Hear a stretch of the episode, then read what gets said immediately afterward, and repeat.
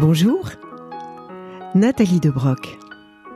Ces femmes qui ont fait la Bretagne. Elles ont été les premières. Elles méritaient qu'on le sache.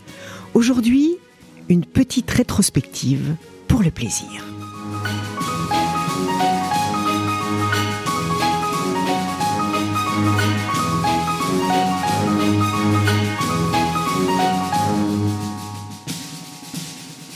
Devant le nombre de Bretonnes qui ont été les premières dans beaucoup de domaines, pour une fois, cette chronique va être un petit peu différente.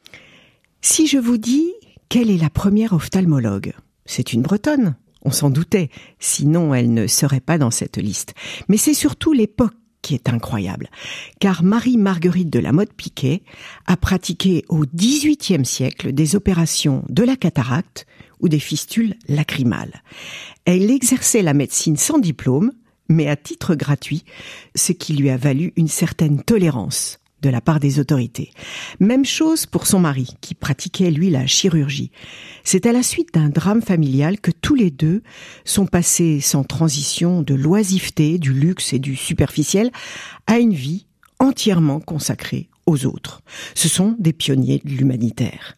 Ils ont créé un fonds de pharmacie gratuite, ont quand même suivi des études de médecine, de chirurgie, de botanique et de chimie, et ont transformé leur propriété en hôpital. Petite précision rassurante, le nombre des guérisons enregistrées était particulièrement élevé pour l'époque. Puisque nous sommes dans le domaine de la médecine, une autre précurseur. Angélique Marguerite Le Boursier du Coudray. Elle, c'est du côté de l'obstétrique que nous la retrouvons. À une époque, nous sommes également au XVIIIe siècle, à une époque donc où la mortalité infantile atteint des sommets. Notre Angélique Marguerite va prendre son bâton de pèlerin et sillonner les campagnes bretonnes pour enseigner l'art d'accoucher. Elle veut instruire les matrones qui pratiquent l'art de mettre au monde, le plus souvent sans formation, mais surtout sans hygiène. Angélique a eu l'idée de fabriquer une machine de démonstration. Une machine qui est encore visible au musée de l'histoire de la médecine à Rouen. C'est un mannequin grandeur nature, en toile et peau, remarquable de précision anatomique. Elle a joint à cet appareil de démonstration un manuel qu'elle rédige en 1759 de l'art des accouchements.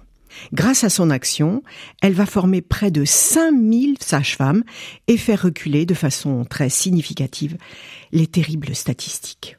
Et enfin, dans ce panthéon autour de l'art de guérir, une troisième visionnaire, Louise de Kergariou.